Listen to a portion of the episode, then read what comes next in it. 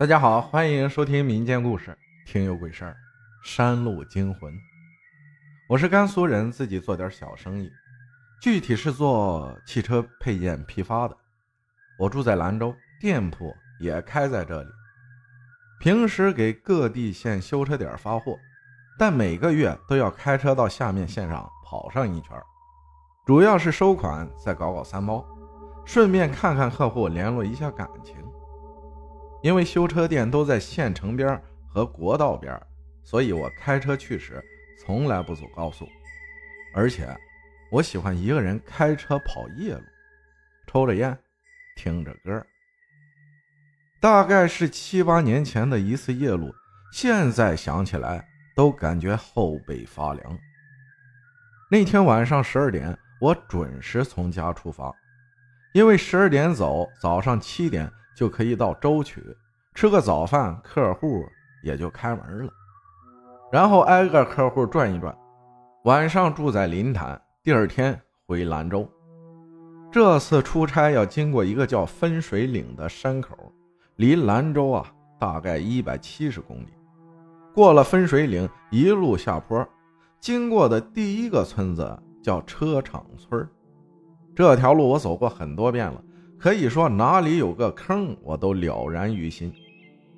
像往常一样，过了大概三点，我就过了山口，然后车挂四档，一路往下溜。就要快到车厂村时，有一个比较急的右转弯。当我转过弯，快进入直道时，车灯照到路中间靠右一点，一个鼓鼓囊囊的白色袋子上面，坐了一个身穿白色衣服的人。头发披着，双手在那儿梳着头发。我不能确定他是面向我还是背对着我，因为他的头发遮住了脸。当时我都傻了，手狂按喇叭，车给了脚油，擦着那个东西开了过去。当我再看后视镜时，已是漆黑一片。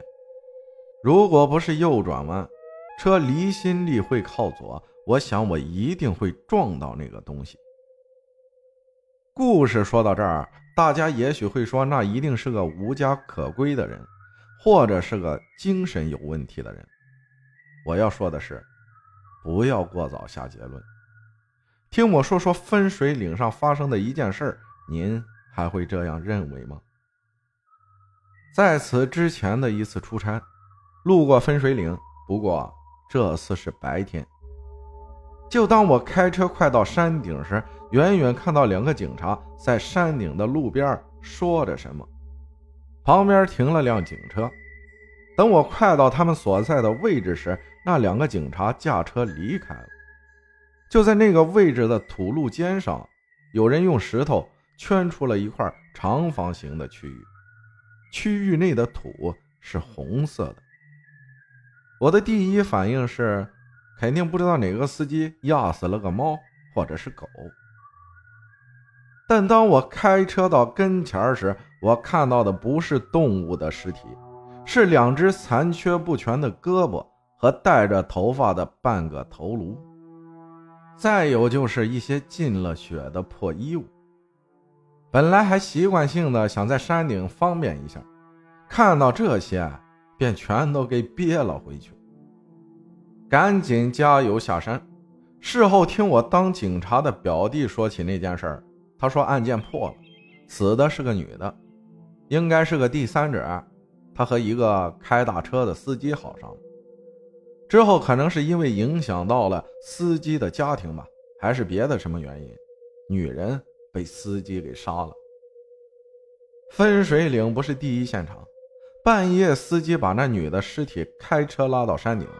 放在路肩处，用车来回反复碾压，血肉都压进了土里，只剩下那残缺不全的肢体。两件事搁在一起，大家还会认为那晚路中间见到的是人吗？如果不是，那又是什么呢？感谢张分享的故事。就说起这个司机和这个情人的问题，我们这儿有个口头语。就是说这个打车司机的，具体是什么？我想大家应该也听听过，那就评论区见。好不好？就是也不是太好的一些话，就不在这上面说了。呃，评论区见分晓。感谢大家的收听，我是阿浩，咱们下期再见。